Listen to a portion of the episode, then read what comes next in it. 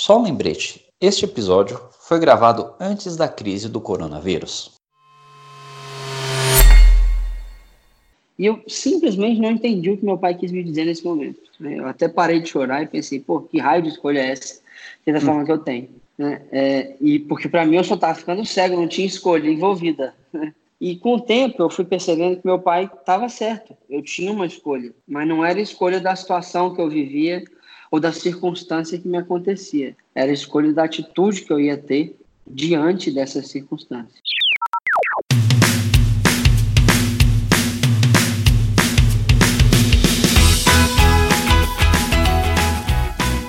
Sejam bem-vindos à Jornada do Herói. O nosso convidado de hoje é deputado federal eleito pelo estado do Espírito Santo, é o primeiro parlamentar cego eleito para a Câmara dos Deputados, é mestre em políticas públicas pela Universidade de Oxford e cofundador do movimento Acredito e líder do Renova BR. Ele é o Felipe Rigoni. Eu sou Danilo Figueiredo. E eu sou Caleb Silva.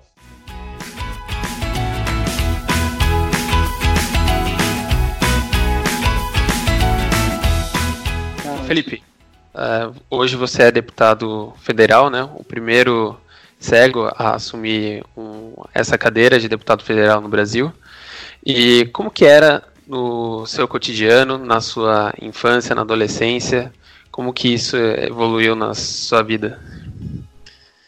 Legal. Bom, Danilo, primeiro que eu, eu não nasci cego, eu fiquei cego. Fiquei cego mesmo, assim, aos 15 anos de idade. Né? 13 anos atrás, praticamente, quase 14 anos. E, e foi um período, foi gradual, né? Foi um período longo de tempo até que eu ficasse cego. Então, até os seis anos de idade, nada, nada, eu não percebi nenhuma mudança. Mas quando eu estava fazendo ali seis anos de idade, meus pais eles começaram a perceber que tudo que eu fazia, eu precisava estar muito de perto, porque senão eu não via, não conseguia enxergar. Né, para vocês terem uma ideia, eu ficava a menos de dois metros de uma televisão de 29 polegadas, aquelas bem grandes, porque eu não enxergava se eu ficasse mais longe, ou então eu reclamava de dor nos olhos. Né? Tudo que eu quisesse fazer, eu precisava estar muito de perto. Né? E eles acharam isso muito estranho, me levaram no médico, e eu descobri que eu tinha uma doença, uma infecção, chamada uveíte intermediária bilateral. Né?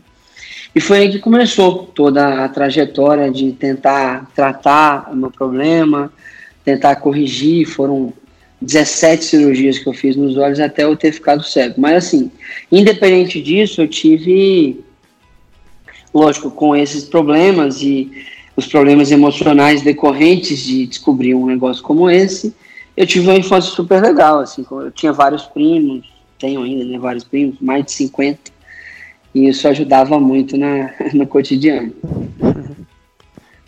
É, Felipe, você falou da sua infância e uhum. então tudo, tudo isso aconteceu muito cedo, né? Exato. E como era, é, recentemente eu, eu pude assistir também a sua entrevista no Roda Viva, muito interessante, parabéns, é, obrigado, aliás. Obrigado. E você mencionou que que é óbvio, né, uma situação dessa é muito difícil. Como é que você encarou isso e como os seus pais encararam isso com você também? Legal. Olha, cara, foi um período naturalmente muito duro. Assim. Dos 6 anos de idade aos 15 anos de idade, eu fui perdendo a visão. Então, e o mais duro disso é que você sempre fica naquela esperança de um dia voltar a enxergar, né, de melhorar a sua visão com o tempo. E como no meu caso isso não acontecia, eu fui tendo uma, uma espécie de deteriorização emocional ao longo desse tempo. Né? Foi muito difícil, especialmente porque eu nunca entendi o porquê daquilo acontecer comigo. Né? Eu ficava me perguntando assim, poxa, se existe, se, se o mundo é justo, se existe justiça no mundo, por que eu? Né? Isso sempre fica na cabeça, especialmente de uma criança, que era o meu caso naquela época. É, de qualquer maneira, os meus pais, é, especialmente minha mãe meu, meu pai bastante também, sempre me ajudaram tentando, primeiro, buscar todas as maneiras possíveis de, de recuperação para mim, né? Recuperação visual. A gente chegou aí nos Estados Unidos, melhores cirurgiões aqui do Brasil e tudo mais. Mas também, já vislumbrando a possibilidade de eu ficar cego, minha mãe e meu pai, eles sempre é, me, me, deram muita autonomia e, e, e me, me, forçavam a ser autônomo, na verdade, me ajudavam a conquistar a autonomia, já vislumbrando essa possibilidade de eu, de eu me tornar completamente cego. Foi o que aconteceu e o papel dos meus pais aí foi de extrema importância para eu conseguir ser uma pessoa hoje mais independente, mais autônoma. E você diria que foi é, é, esse esse período difícil que você passou até finalmente né, ter perdido a visão completamente, foi o que te motivou a procurar fazer alguma coisa pelos outros, é, principalmente por meio da política, ou você nessa época ainda não tinha chegado nessa, nessa conclusão? Não, nessa época eu não tinha chegado nessa conclusão. Agora, com certeza, isso tem. É, o fato de eu ter ficado cego e percebido coisas que eu não perceberia né, se, eu, se eu fosse vidente até hoje, com certeza tem um, um aspecto importante para eu, eu, ter decidido me tornar um político e mais, mais importante do que isso, para eu ter decidido colocar como missão de vida né, melhorar a vida das pessoas ao meu redor. Mas tem um fato que aconteceu que eu falo muito sobre isso, que no fim das contas foi o que me tornou uma pessoa mais independente, e isso tem naturalmente como consequência essa escolha pela política depois. Eu, aos 15 anos de idade, eu fiquei cego, como eu disse, né? Foi um período muito duro que eu, eu, eu percebia a perda visual diariamente no ano que eu fiz 15 anos, que era o ano de 2006. Né? tudo que eu fazia para enxergar um pouco melhor, tinha lupa, tinha luminária na mesa da sala de aula, tinha canetas especiais, etc. Todas essas coisas eu percebi que a cada dia que passava eh, eh, elas funcionavam menos, né? O que basicamente queria dizer que eu estava perdendo a visão diariamente ali. E quando eu fiquei realmente cego, e aí já não tinha mais jeito, eu entrei num, ciclo de pensamento negativo muito forte, porque eu não entendia por que, que aquilo estava acontecendo comigo, e eu ficava tentando pensar e se, né? E se aquilo não tivesse acontecido comigo? E se eu não fosse cego? E se eu não tivesse essa vida que eu tinha na época? Teve um dia, que é o fato em si, que o meu pai ele me viu chorando na sala de casa e ele sentou do meu lado, ele botou a mão na minha perna e falou bem assim, Felipe, lembra que você tem uma escolha. E ele falou isso e foi embora não esperou para ver minha reação. E eu simplesmente não entendi o que meu pai quis me dizer nesse momento. Eu até parei de chorar e pensei, pô, que raio de escolha é essa? Que é hum. forma que eu tenho. Né? É, e porque para mim eu só estava ficando cego, não tinha escolha envolvida. E com o tempo eu fui percebendo que meu pai estava certo. Eu tinha uma escolha, mas não era escolha da situação que eu vivia ou da circunstância que me acontecia. Era escolha da atitude que eu ia ter diante dessa circunstância. E foi isso, né, esse é, é, bem simbólico do que me fez mudar né, enquanto, enquanto pessoa. Que eu comecei a perceber que era a minha atitude o determinante das coisas. Independente da situação ruim que eu estava vivendo, porque eu tinha ficado cego, ainda sou e provavelmente serei pelo resto da vida. O que vai determinar a qualidade da minha vida é a atitude que eu vou ter em relação ao fato de ser cego. E isso me fez ter uma série de percepções que, no fim das contas, juntadas com uma série de experiências que eu tive, já já eu conto delas, me fez é, acreditar que, transformando a política, é que a gente vai conseguir fazer com que as pessoas tenham oportunidade de fazerem melhores escolhas. Perfeito. É, Felipe, e, e houve algum, algum medo na hora de você encarar principalmente a política? E como é que foi essa sua, essa sua evolução? Esse momento que seu pai falou da sua escolha, e a partir daí você começou a buscar cada vez mais se entender, ajudar as pessoas até chegar à política. Como é que foi esse processo? E houve medo no processo? E se houve, como é que ele foi superado? Legal. Que teve muito, aí eu vou, não necessariamente na época que eu me tornei um político, mas na época que eu estava ficando cego, é um medo, medo de dar conta, de não dar hum. conta, na verdade. Né? Correto. Porque como, como eu tinha ficado cego muito cedo, aos 15 anos, e o processo começou bem antes, e, você, e eu não entendia o porquê que aquilo acontecia comigo, né? você sempre se questiona sobre o seu próprio valor, né? porque se, se não existe uma explicação externa pela, pela qual as coisas estão acontecendo, você questiona o seu próprio valor. Você acha, pô, tem um negócio errado é comigo. Né? E eu pensei isso muito durante algum tempo. E esse foi sempre o meu o principal medo. Esse fato com o meu pai que eu acabei de contar foi determinante na superação desse medo. E quando e aí foi aí que eu percebi que eu tinha que estudar pra caramba também, que a minha autonomia, a minha independência vem através da, da minha da minha educação, do meu estudo. Né?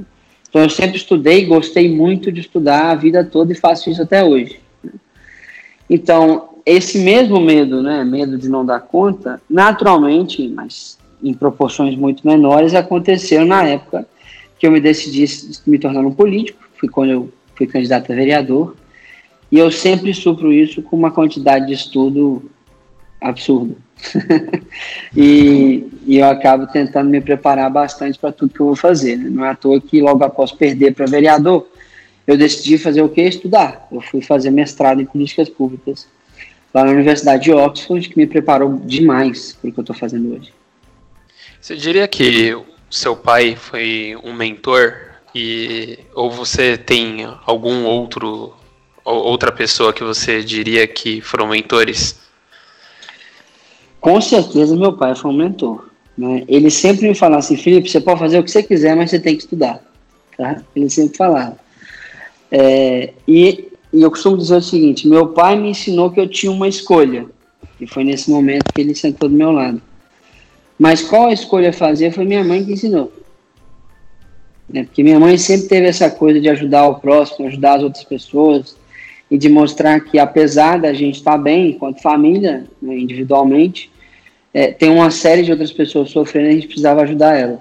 Isso, com certeza, me fez escolher ter essa, missão de vida que é ajudar as pessoas e no fim das contas perceber que seria através da política que eu faria isso. Meus dois grandes mentores, seja pela conversa, mas principalmente pelo exemplo, são os meus pais. E ao longo da vida você acaba tendo pessoas que te ajudam ali pontualmente. Mas meus dois grandes mentores são eles, com certeza. Muito bom. Você falou de estudo, né? À toa que você consegue se lembrar de muitos dados, dá para ver que você é uma pessoa realmente muito bem informada é, é, é impressionante. Eu tenho que conseguir lembrar, né? Porque senão eu não vou conseguir ler. Não, ah, não com certeza. É. Só que é, isso nos dá muita alegria também de ver que é, os políticos eles não são todos como a gente imagina, né? É, que a população tem um certo preconceito de que né? E você é a demonstração de que não, de que existem pessoas muito bem preparadas ali que podem e estão fazendo a mudança, né? E aproveitando em, fa é, em falar, é, fal é, falando de, de mudança, você conseguiria apontar aliados e inimigos na sua jornada hoje? Com certeza, sim, mais aliados do que inimigos, tá? Porque eu, eu lido com a minha vida e com a minha trajetória política de uma certa maneira é, que eu acabo, eu não crio inimigos, é porque eu sempre discuto o projeto, eu não discuto a pessoa. Perfeito. Então, a pessoa pode discordar brutalmente de mim naquele momento, né? a gente continua sendo super cordial um do outro. Isso, isso acontece inclu... o tempo todo. Inclusive, isso parece que confunde algumas pessoas, né? Assim, na, eu vi na, na sua muito. entrevista do, no Roda Viva Até os jornalistas Sim. ficam meio confusos a respeito dos seus posicionamentos, né? Justamente porque eu acho que é, é, mais natural que a gente pense que as pessoas ou estão do lado de alguém ou não está, né? E, e não Exato. que vê as ações por trás daquela pessoa e não a pessoa em si, né? Com certeza, sim, com certeza. No fim das contas, a gente tem que, enquanto política, enquanto político, nós temos lutar pelos projetos, não são pelas pessoas que estão ali fazendo a política. É pelas pessoas, sim, mas pelos brasileiros e brasileiras. Né? Mas eu não sou a favor de uma pessoa contra uma pessoa. Então, quando eu peço o impeachment do ministro Ventralbe, eu não tenho nada contra o Abraham Ventralbe, eu nem o conheço. Agora, eu tenho algo contra ele ser o ministro da Educação porque ele não tem feito o que ele foi é, designado a fazer ou o que ele deveria fazer. O problema é com o trabalho, não é com a pessoa. E sempre será assim. Isso confunde muitas pessoas, sabe? Agora, aliados eu tenho muitos. Né? Inclusive, com certeza, por conta desse tipo de atitude. A principal aliada que eu tenho na, na Câmara hoje, os dois principais, é a deputada Tabata Amaral e o senador Alessandro Vieira. Mas eu posso ficar aqui um tempão falando de aliados. deputado Evaí de Mello, aqui do Espírito Santo, meu grande amigo e parceiro e mentor na área de agricultura. O Pedro Cunha Lima, que foi presidente da, da Comissão de Educação. O Raul Henrique, é lá de Pernambuco. O João Campos, que é lá de Pernambuco também. Tem uma série de deputados e deputadas que, que acabam me ajudando muito e a gente acaba se juntando em várias pautas. E às vezes em outras não. E se a gente fosse listar um inimigo, digamos assim, constitucional, não necessariamente uma persona, o que, que você citaria hoje? Um inimigo constitucional. Não, é institucional.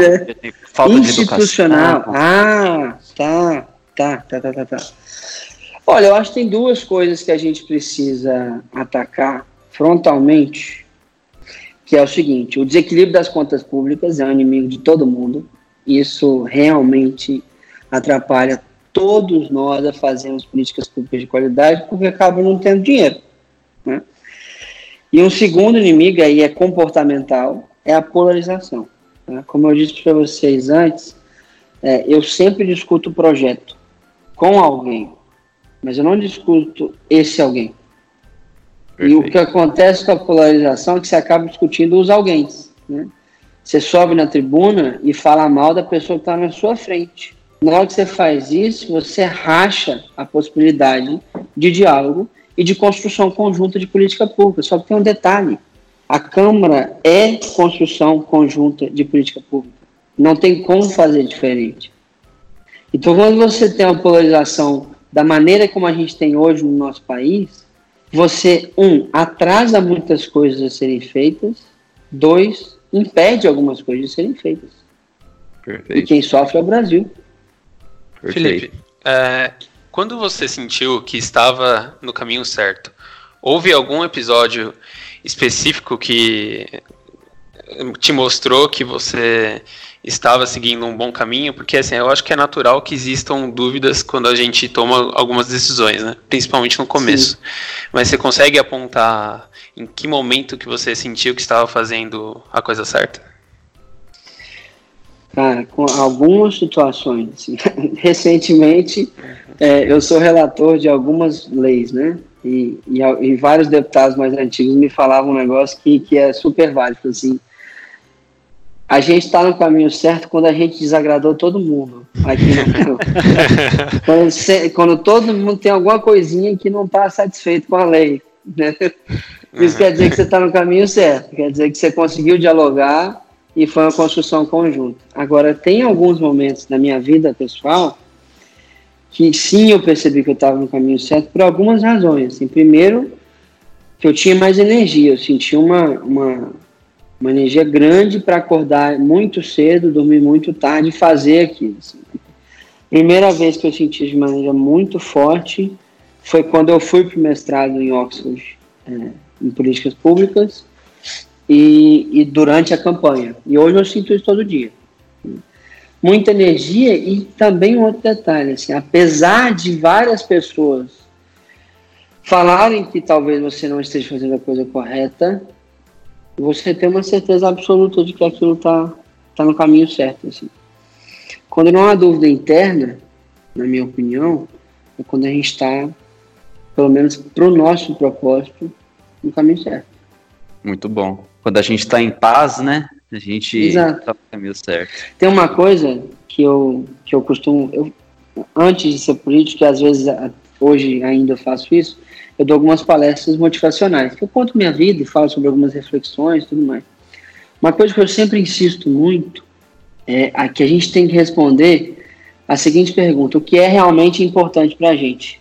Que importante vem de importar, que quer dizer portar para dentro. É quando aquele algo, no caso um objetivo, ou uma tarefa, ou uma função, se torna parte de você. Aí você está no caminho certo. Perfeito, muito bom.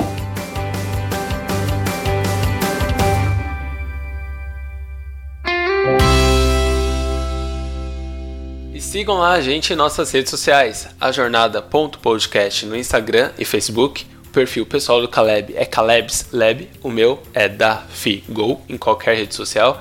E se quiser aprender inglês particular ou em company, procure pela NG Prime no Instagram n.g.prime.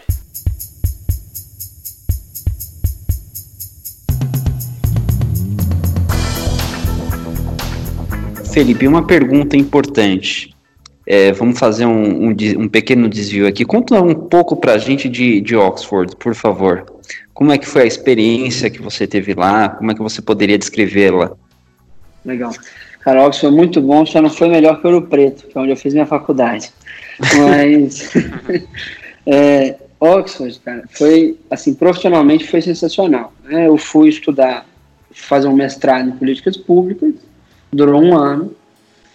E das principais coisas assim que, que, que fizeram essa experiência ser muito boa, ser muito boa, assim, primeiro, eu tinha uma turma de 113 pessoas, 113, 114 pessoas, não me lembro o número exato, de 64 países diferentes. Isso, isso te traz uma diversidade de experiência absurda. Eu aprendi muito mais com a minha turma do que com as aulas. E olha que as aulas eram sensacionais. Eu tinha aula com gente que eu só lia o livro. E a pessoa estava ali na minha frente dando aula. Né? Então, isso é um outro ponto sensacional. Assim, a qualidade acadêmica de, de Oxford é realmente é, a fama segue a realidade. Assim, realmente é muito, muito bom. E fora que o fato de você ter pessoas de todos os tipos, de todos, de vários países diferentes, numa sala de aula discutindo um assunto, te faz entender aquele assunto com uma, com uma tal profundidade que você não entenderia numa, numa sala só de brasileiros, por exemplo. Perfeito. É, ou só de paquistaneses, ou só de qualquer outra coisa. Né? É, lá na, na, minha sala eu tinha gente que, que trabalhava no, na Secretaria de Estado americano, que trabalhou com o acordo nuclear lá do Irã, tinha gente que, que liderava 200 mil policiais no Paquistão, tinha gente que era o advogado geral do, do principal partido de oposição ao Nicolás Maduro e tinha saído fugido da Venezuela. Tem gente de tudo, de todo tipo, entendeu? Então Sim. isso faz aprender demais, muito mais nas discussões das coisas. E, e o que, que qual que é a consequência disso para o meu trabalho hoje? Hoje eu tenho uma, uma diversidade, um repertório tal que eu consigo criar um, um framework de decisão, né, uma, uma regrinhas de decisão para mim que tornam muito mais fácil a minha decisão diante de alguma situação mais polêmica na Câmara. Ah, é, e talvez isso tenha influenciado na sua visão mais mediadora, digamos assim, ao invés de mais extremista, né? Ah, Porque com certeza. com certeza. você se deparou com. É, você teve uma visão 360 graus da, da, de qualquer situação que se debatia ali, né? Com certeza. Teve cada briga lá em Oxford, rapaz. que foi, foi super interessante. Assim, que eles trazem os, os temas mais polêmicos, assim, para a gente discutir em termos, em termos de política pública. E isso te faz ouvir uma série de lados, uma série de realidades que te força a considerar diferentes aspectos do mundo, né? E aí, quando você chega na Câmara de Deputados, você já foi treinado a fazer isso. Então, eu acabo tentando e, e, conseguindo em vários momentos ter um, ter um papel bem mais conciliador e, e, mediador do que, do que eu teria se eu não tivesse passado por essa experiência. É, apesar desse seu perfil mediador, acho que as duas profissões mais xingadas no Brasil devem ser juiz de futebol e político, né? Como que você, Com certeza. Como que você lida com as críticas que deve ser constante na assim, tendo em vista a sua profissão, né? Constante, assim, todo dia, toda hora, todo lugar, basicamente. É, é claro que a minha atuação tem me dado um reconhecimento muito grande, especialmente no Espírito Santo, é onde eu vivo, o estado que eu represento, e também gera uma série de insatisfações, né? Porque é muito difícil me definir, eu não estou só do lado do Bolsonaro, do lado da oposição eu vou de pauta em pauta. Tem pauta que, ó, que faz sentido e tem evidência científica em cima disso, como a Previdência, que eu apoio. E faço força para aprovar. Né? E faço campanha e articulo para aprovar. Tem pauta, que é o caso da educação, que eu sou completamente de oposição, porque tá ruim. E isso gera uma série de críticas de todos os lados. Né? Outra coisa que me faz entender que eu estou no caminho certo é que eu estou apanhando de todo mundo. então você seja, usa isso o como tempo todo, é, o tempo todo eu recebo críticas da esquerda à direita. Isso inclusive me faz é, perceber que eu estou no caminho do, do meio e para mim o caminho do meio é sempre o mais correto. Como é que eu faço para lidar isso no dia a dia? Bom, eu tento, às vezes eu preciso dar uma desligada, então eu gosto muito de fazer exercício, de vez em quando eu vou à praia quando o tempo deixa e, e gosto de sair com os amigos. É manter gente que, que você ama por perto e que te faz se divertir, porque senão a hum. cabeça endóida e você realmente não, não consegue dar conta e continuar as coisas. Mas a nível pessoal, você tem que fazer algumas práticas que te mantenham equilibrando. Falando em nível pessoal, Rigoni, qual é a relação que você vê hoje é, daquele menino, né, que perdeu a visão na adolescência para o Rigoni de hoje, para o Felipe Rigoni de hoje? Qual é a diferença que você encontra? Bom, em primeiro lugar, aquele menino que acabou perdendo a visão é, lá aos 15 anos de idade tinha uma incerteza muito grande sobre quem ele era e o que, que ele devia fazer e o que, que ele era bom de fazer. Esse menino não existe mais. Eu não tenho dúvida nenhuma sobre as coisas que eu consigo ser bom e sobre as coisas que eu sou ruim, que é muito mais do que as coisas que eu sou bom. é, e sobre a, a, função que eu tenho a cumprir aqui nesse mundo. Então, assim, isso me, me dá uma tranquilidade pessoal muito grande. Né? Claro que, assim, eu, assim como todo mundo da nossa geração, sou absurdamente ansioso, né? Mas ansioso para fazer as coisas dar, cer dar certo e andarem mais rápido, não ansioso sobre se eu estou fazendo aquilo que eu deveria fazer da minha vida. Isso não existe dúvida nenhuma. Assim. E, eu, e hoje eu sou uma pessoa muito mais autônoma, né? por entender que a autonomia vem de uma atitude, né? de uma escolha, muito mais do que de alguma condição física. Eu acho que essa é a diferença. Eu sou bem mais alegre também hoje em dia. que bom, muito bom. Eu brinco mais é. com o fato de eu ser cego, né? Porque eu não brincava tanto. Essas coisas. Uh, Rigoni, e uhum. assim, você deve ter acumulado muitas lições ao longo desses 28 anos seus. Mas qual que você diria que é a maior lição? Assim, se tivesse uma coisa para compartilhar para todo mundo, algo que você acha que todo mundo deveria saber, o que, que seria? Lembre-se que você tem uma escolha. Essa é a é principal lição que eu aprendi na vida. Essa. Quando meu pai me disse isso, eu não entendi, né? Como eu disse para vocês aqui já. Nove anos depois de ele ter me feito essa, essa provocação, eu li um livro lindo, que é meu livro favorito, eu sugiro para todo mundo, chamado Em Busca de Sentido. O autor é o Viktor Frankl. Ele é um austríaco que sobreviveu a Auschwitz, os campos de concentração nazista. E nesse livro, além de várias histórias emocionantes, uma, uma baita lição de vida que ele dá para gente, ele diz uma frase que explica com muito mais clareza, talvez um pouco mais de, de, de pomposidade, o que meu pai quis me dizer. Ele fala o seguinte: ó, o ser humano ele pode se desfazer de qualquer coisa, menos da liberdade de escolher que atitude tomar diante das circunstâncias. E no fim das contas é isso. Você pode estar passando pela situação que for, boa, ruim, ruim demais e etc. Mas você sempre tem uma escolha, que é a escolha da sua atitude em relação a isso. Essa escolha, na minha opinião, determina boa parte da qualidade da sua vida. É lógico que não determina tudo. Né? Tem fatores externos, condições de vida e etc. a serem considerados. Mas essa escolha da atitude que você vai ter em relação à situação que você vive, independente da situação, determina, na minha opinião, no fim das contas, quem você é e boa parte da qualidade da sua vida. Perfeito, muito bom. E tem uma coisa Pode que falar. é o seguinte, e não é fácil fazer essa escolha, tá? É, é na verdade, para mim, a coisa mais difícil que tem. Eu, depois que meu pai me falou isso, demorei uns três anos para entender e, e, internalizar a escolha de uma atitude mais independente, mais autônoma da minha vida. E o Brasil está passando por um momento agora, né, Danilo e Caleb, que é exatamente disso que nós estamos precisando. Nós estamos com uma crise econômica brutal, uma crise de finanças públicas que dura 70 anos, uma crise social que, que é, é, raro de se ver em qualquer país do mundo, na história brasileira.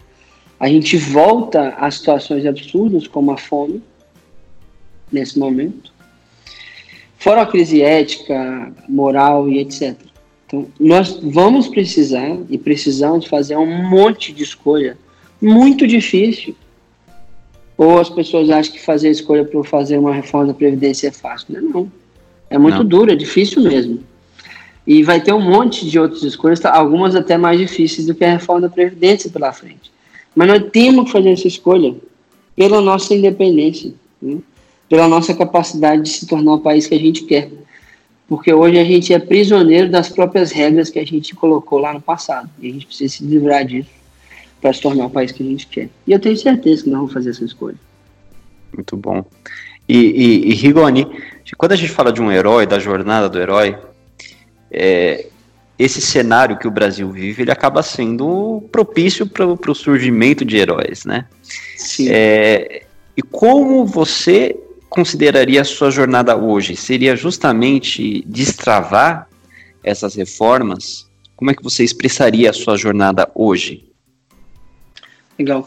Eu acho que, acima de tudo, é, a minha função central é, é fazer as coisas dar certo. Né? É, independente de quem está lá no poder, independente de quem, quem propôs a reforma, quem propôs a mudança, ela é boa? É boa, então vamos fazer. É isso, eu acho que essa é a minha principal função. Por quê? Porque o Brasil não pode esperar mais, cara.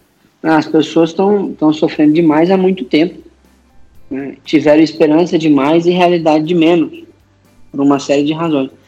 Então agora, eu acho que a minha função, além de tentar estabelecer um diálogo, que é o primeiro passo, é fazer as coisas andarem, entendeu? Porque fazendo isso, a gente ganha a possibilidade de escolher que país a gente quer ser, porque hoje a gente não consegue escolher isso. Então, e, eu acho que essa é a minha grande função, assim, é tentar, através de uma série de atuações, e lógico que eu não faço isso sozinho, tem uma equipe maravilhosa, parceiros, deputados e deputadas e senadores, para que a gente consiga, não, não para além de destravar a reforma, né, fazer as coisas darem certo, estabelecer um diálogo racional e respeitoso para a gente fazer, acima de tudo, o nosso país dar certo. E o que você diria que até hoje, qual foi a sua grande conquista? Olha, a minha grande conquista foi como deputado, você fala, né? Pode ser a sua trajetória inteira, o que, que você considera a sua maior conquista individual? Hum, Olha, bom, você falou uma, uma expressão aí que, que é o seguinte: é, a minha maior conquista não consegue ser individual. Uhum. Porque eu, todos nós dependemos de pessoas e eu sempre procurei estar junto de gente para fazer as coisas que eu fazia. Tem o fato de que eu me orgulho muito de conseguir ser hoje uma pessoa independente e, e eu me orgulho talvez ainda mais de conseguir hoje, através da função que eu exerço, conseguir destravar uma série de coisas para fazer a vida de, de, milhões de brasileiros ser um pouquinho melhor. É, a reputação que eu consegui estabelecer no Congresso Nacional, de diálogo, de respeito com as outras pessoas, me ajuda e nos ajuda muito a fazer coisas darem certo. Vou dar um exemplo aqui. Essa reputação me fez ajudar muito a reforma da Previdência passar. Essa reputação me fez ajudar muito o novo marco do saneamento passar passou no ano passado, só falta uma última etapa no, no Senado. Né? Então, acho que essa é a minha principal conquista, assim, é ser uma ferramenta para que as boas coisas, os bons projetos, consigam passar um pouco mais rápido. É lógico que eu não sou a única ferramenta que faz isso, mas eu sou mais uma ferramenta que consegue fazer essas coisas andarem. É, qual que é, como que você vê o seu futuro daqui em diante? O que, que você tem planejado? O que, que você acha que está por vir? Olha, eu tenho uma certeza muito grande que assim, eu quero continuar fazendo, ajudando as coisas a, a darem certo, as, as boas reformas, as boas leis, os bons projetos a passarem, a melhorar a vida dos brasileiros e brasileiras. Tá? Isso acima de qualquer coisa. E tem uma coisa. Vocês perguntaram, vocês estão falando, a gente está falando de jornada de herói. Né? Uhum. Eu não acho que o Brasil precisa de um herói pessoa. Eu acho que o Brasil precisa de um herói projeto. A gente não tem um projeto de país pelo qual a gente luta e sabe onde vai, vai chegar e sabe as etapas que precisamos cumprir para chegar lá. Acho que para mim isso é a principal coisa que falta para unir mais deputados deputadas, mais gente é, com influência para fazer isso dar certo. Eu acho que uma das, das, principais funções que eu quero cumprir, ser mais um agente para formar isso, é formar um projeto de Brasil, um projeto de país, que a gente queira né, conquistar com o tempo, e para isso ser o grande motor da vida e da ação política. Hoje a gente não tem esse projeto. Né? Se isso vai significar que eu, que eu me reelejo deputado, é ótimo, eu posso me reeleger e me recandidatar no, no futuro e me reeleger deputado. Se isso quer dizer outras coisas, farei outras coisas. Então, acima de tudo, é o projeto. Como é que a gente vai estabelecer um, um plano mesmo, um projeto de país, nosso sonho de país, para a gente ter, naturalmente, vidas melhores e um país melhor. Muito bom. Felipe Rigoni, é, para finalizar, existe alguma uhum. coisa que você queira compartilhar com os nossos ouvintes? Alguma lição, alguma reflexão? Ou de repente pedir para que sigam o seu trabalho, né, que, que você tem feito, que é excelente? Bom, com certeza, sim. Acho que primeiro se for de grado das pessoas, eu gostaria que me seguissem no Instagram, Facebook e etc, porque é sempre bom ter pessoas que nos seguem e compartilham com a gente as suas opiniões no dia a dia, para a gente conseguir fazer melhores políticas públicas. Mas, acima de tudo, como eu estava falando aqui antes, como eu disse aqui antes, a gente precisa de um projeto de país para fazer o Brasil dar certo. Não é uma pessoa, não é um, um pequeno grupo de pessoas que vai fazer isso sozinho é muita gente que precisa ser envolvido, ser engajado ao redor do quê? De um projeto. Lógico que esse projeto vai ter lideranças, etc., mas de um projeto de país. Então, é convidar as pessoas mesmo a debaterem nas suas casas, nas suas cidades e ajudar todos nós a construir um projeto do Brasil que a gente queira. E lembrar que no fim das contas a gente sempre tem uma escolha. Por mais dura que seja a realidade, por mais difícil que sejam as escolhas que estão na nossa frente, a gente sempre tem uma escolha. E nesse momento de Brasil que a gente vive, super polarizado, com desafios enormes pela frente, a gente tem que lembrar disso cada vez mais. E eu tenho plena convicção de que o parlamento brasileiro e a sociedade brasileira vai fazer as escolhas necessárias nesse momento para a gente ter a possibilidade de escolher que país que a gente quer ser. Legal. Felipe, muito obrigado pela sua presença aqui. Por enquanto é isso. Boa sorte nos próximos projetos aí. Um grande abraço e obrigado pela participação. Que isso. Obrigado a você, Caleb, Danilo, e obrigado a todos que, que nos ouviram aqui hoje. Obrigado. Obrigado mais uma vez, Felipe. Realmente estamos aqui muito orgulhosos do seu trabalho aí que você vem fazendo. Não só né, com os projetos, mas também de conscientização aí com suas palestras, né, e, e se expondo aí na mídia também, tá bom? Com Grande certeza, abraço obrigado. e obrigado mais uma vez.